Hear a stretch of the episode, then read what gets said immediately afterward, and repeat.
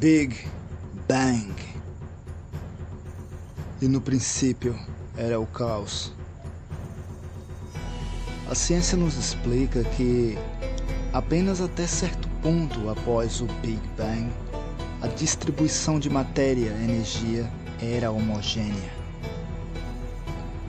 As diferentes variações de concentração de matéria são causadas por algumas flutuações originadas na mecânica quântica. As estrelas, galáxias, planetas, buracos negros e toda a infinita diversidade, para que possam existir, precisam que a matéria esteja distribuída de maneira desigual. Essas diferenças nas flutuações e distribuição de matéria são responsáveis pelas formações das galáxias, tal como a que vivemos. Só estamos aqui experienciando esse momento, hoje, no agora, por causa dessas diferenças. Em meio a essas diferenças, a partir de um caos primordial, surge também o princípio de organização, ao mesmo tempo que colisão e entrelaçamento de incontáveis variáveis de frequências de energia. Tudo a partir de um evento, o qual chamamos de Big Bang. Na perspectiva científica, podemos afirmar convictamente que Ninguém sabe como o universo surgiu. Mas, através do Big Bang, podemos usá-lo como medida para saber o que se passou a partir dele. Os chineses também nos contam que, no princípio, o universo era um caos. Os céus e a terra não estavam separados ou seja, era ainda inexistente uma separação dos elementos mais densos dos mais sutis. Ninguém podia distinguir o dia da noite, o sol ou lua, luz ou escuridão, planetas, galáxias, tudo ainda era inexistente. Foi quando desse obscuro caos do entrelaçamento e combinações de massa e energia, nasceu Pan, a primeira criatura do universo. Pan, ou Panku, também conhecido como Houyentzi, ele cresceu, cresceu e ao abrir os olhos se deu conta do caos em que vivia e assim decidiu ordená-lo. Utilizando um machado, desferiu um poderoso golpe que partiu tudo em pedaços.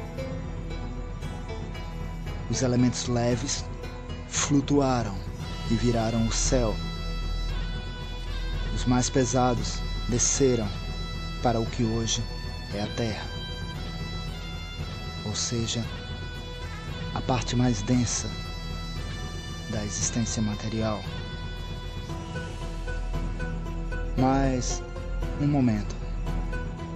Antes que continuemos sobre essa perspectiva de visão dentro da construtividade que procedeu desde então, vamos fazer uma outra observação.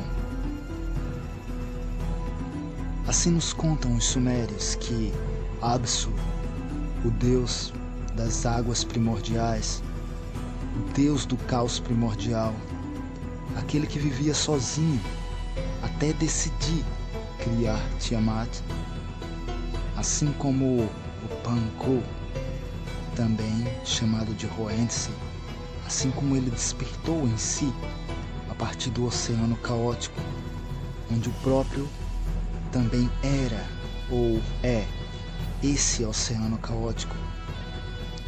Um outro nível de energia consciente que, segundo descrito por nossos ancestrais, ele decidiu ordenar todo aquele caos que também procedeu do Uno.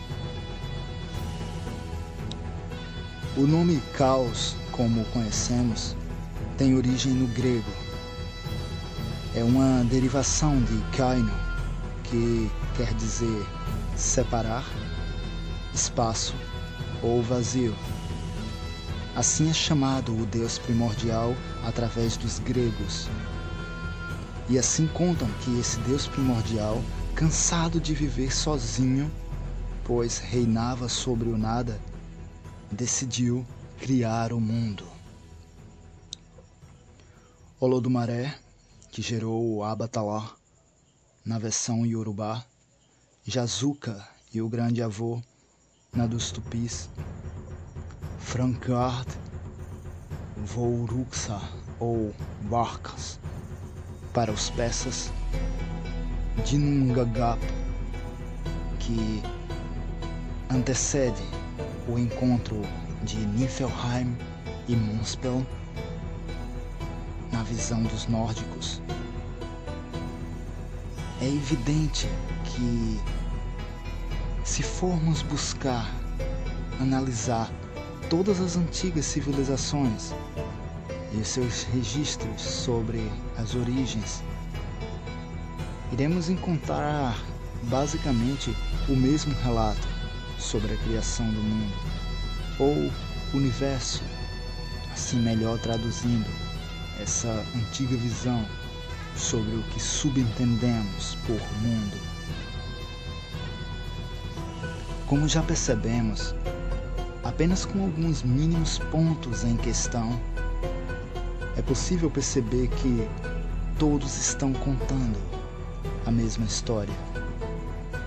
Estão a transmitir o mesmo conhecimento sobre as origens, mas por perspectivas e linguagens culturais diferentes. E em nossa mais moderna perspectiva, que nos permite dar um complemento muito mais profundo e analítico sobre inúmeros detalhes em relação às origens da criação e existência, temos a ciência. Talvez a única coisa que nos tenha impedido de poder ouvir, enxergar, sentir, entender e compreender tudo isso tenha sido apenas a ignorância. Assim como o egoísmo e a ganância, que por vezes se mostram muito dependentes do separatismo, preconceitos e conflitos, para assim nutrir a ignorância, onde essa alimenta o medo, doenças, violência, autodestruição e muito mais. Ops. Acho que voltamos a falar do caos mais uma vez. Será que, assim como aquele que despertou e abriu os olhos, se dando conta do caos em que se encontrava, estando nós conscientes sobre ele. Podemos também começar a ordenar tudo isso, a reorganizar. Será que assim também podemos? O que está em cima é como o que está embaixo.